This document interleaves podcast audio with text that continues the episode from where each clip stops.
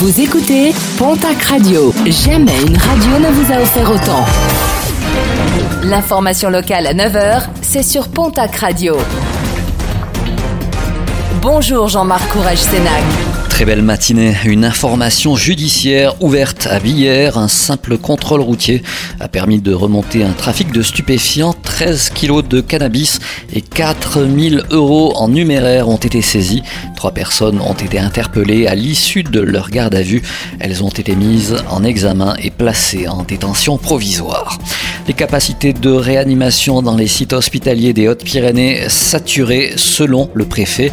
En moins d'un mois, le taux d'incidence a quadruplé dans le département qui a rejoint désormais la moyenne nationale, une deuxième vague beaucoup plus virulente que la première enregistrée au printemps. La grogne des écoles de conduite avec une mobilisation et un cortège de véhicules ce jeudi à Tarbes devant la préfecture des Hautes-Pyrénées.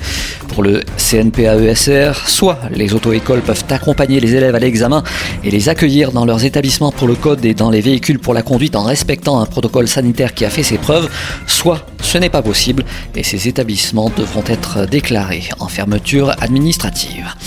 France Nature Environnement 65 milite pour que la chasse ne soit pas autorisée sur le département des Hautes-Pyrénées en période de confinement. L'association dénonce cette possible dérogation qualifiée de privilège.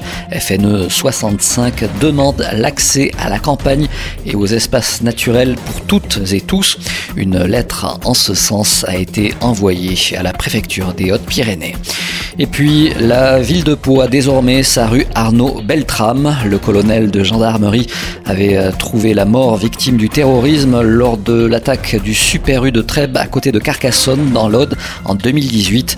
La nouvelle plaque a été déposée sur les murs de l'ancienne impasse d'Arichon dans le quartier Bosquet.